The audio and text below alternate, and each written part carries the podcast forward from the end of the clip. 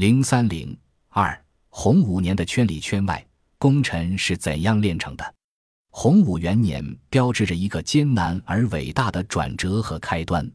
从最底层的一介布衣，到老天赏饭吃给了顶皇冠而又总是焦虑难安的帝王，这些年所经历的大劫难和大幸运，真如过山车一般。想起来，既让朱元璋感到后怕，又不由得沾沾自喜。蒙元势力的虎视眈眈和功臣势力的不断做大，一直是朱元璋耿耿于怀的两大忧虑。他已经是皇帝了，委曲求全的事他无法再接受。既然已成为大明王朝的开国之君，他又怎能辜负上天对自己的厚爱？一功臣是怎样炼成的？洪武元年一个春天的夜晚，刚刚完成登基大典，只有两个月时间，朱元璋双目低垂，苦苦思索着历朝历代兴盛与败亡的原因。紫禁城中轴线上那一连串雕工精美的龙椅，虽然收容了他那在马背上疲惫不堪的身体，但他并不感到轻松。他知道，天意虽然是对皇权最合理的解释，但是无论他怎样为自己攀扯上天这个靠山，在这块辽阔无比的疆土上，现在的他真就成了一个孤零零的个体，成为所谓的孤，所谓的寡，是唯一的一。闭上眼睛，除他之外。那黑压压的多数会让他坐卧不宁，要让大多数臣服于他这个一，仅靠虚无缥缈的天意，显然是无法实现的。从坐上金銮殿的那一刻开始，朱元璋就觉得自己变成了另一个人，一个很多时候只能用欲望、私心和霸权来形容的人。当初加入红巾军，朱元璋的心中只有一个信念：向着不平等的世界复仇。可是等到他真正坐在这里，才发现这世界哪里有绝对的平等？君君臣臣，父父子子，就像这皇宫里的一切，什么人走什么路，什么人住什么屋，都有着严格的规定，僭越者只有死路一条。而这所有的规矩，不就是为了保障他这个皇帝可以为所欲为，不守任何规矩吗？集权还是分权，这是朱元璋考虑最多的问题。因为这个问题本身关系到一个政体的生死存亡，很多时候我们会发现，中国的王朝时代就像一个跷跷板，在集权与分权之间寻求平衡，却又摇摆不定。当然，眼下对朱元璋来说，作为开国之君，他要将一家之天下变成大家之天下。大明王朝的建立不是他朱元璋一个人的事。那些经历了血与火的功臣，就如同手里拿着原始股的股东，他们都有资格参与分红。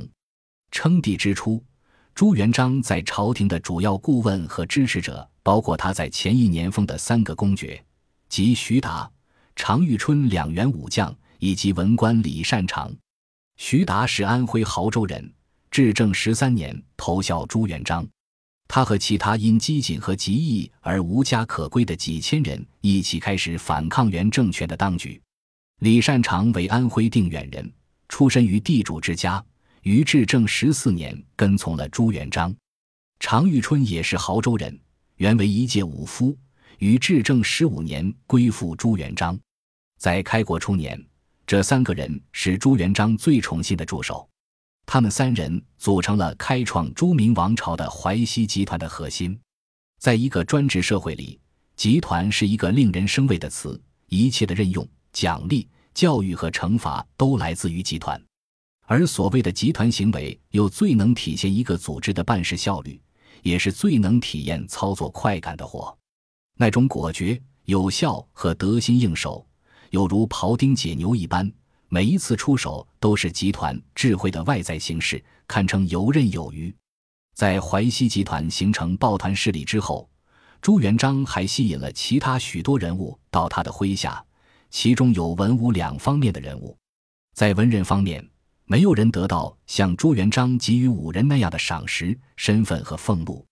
虽然朱元璋一直希望能够建立以传统的礼仪和天命为基础的可靠的文官政权。但在洪武初年，军人的地位要远远高于文人集团。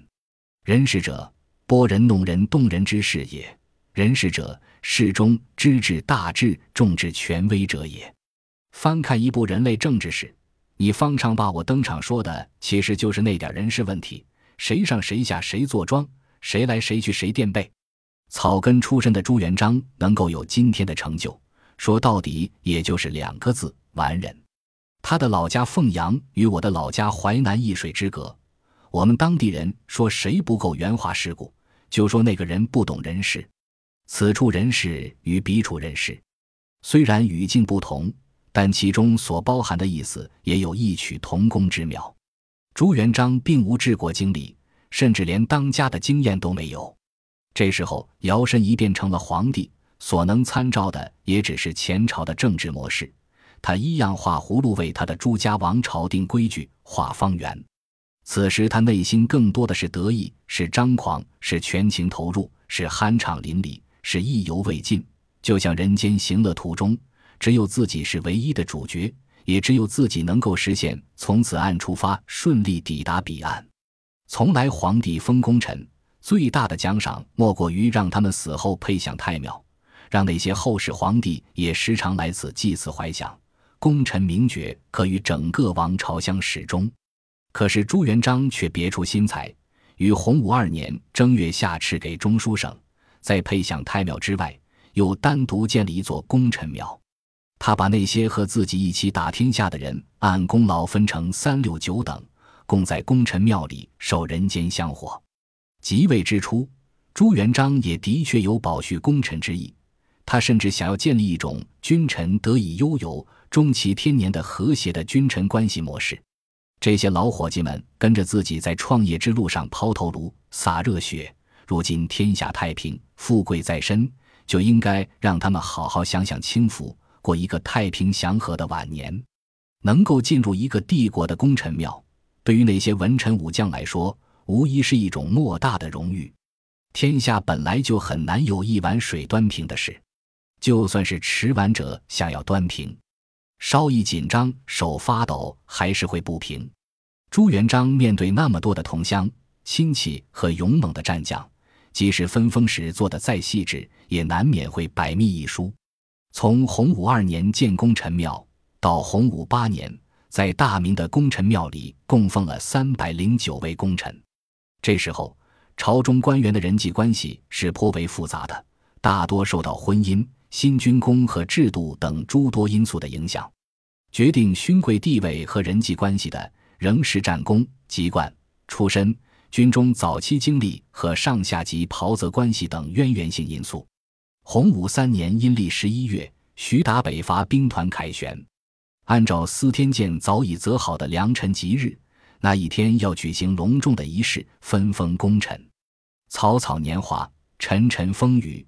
朱元璋要给多年以来跟随他南征北战的功臣们一个交代。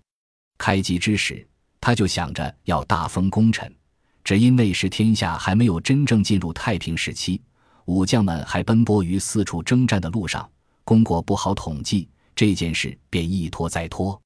那些文武大臣早就盼着这一天的到来。对于朱元璋来说，这是权力运行的一次重大考验。每个人都是历史的一部分，他们心心念念都牵动着这个庞大的整体。中国帝制时代对外姓的封爵大致有五种，分别是公、侯、伯、子、男。此次的公爵六人分别是李善长、韩国公、徐达、魏国公、常遇春的儿子常茂、郑国公。李文忠、曹国公、邓玉、魏国公、冯胜、宋国公，这六人中，只有李善长是文臣，其他五人都是血战沙场、用鲜血为朱元璋开疆拓土的人。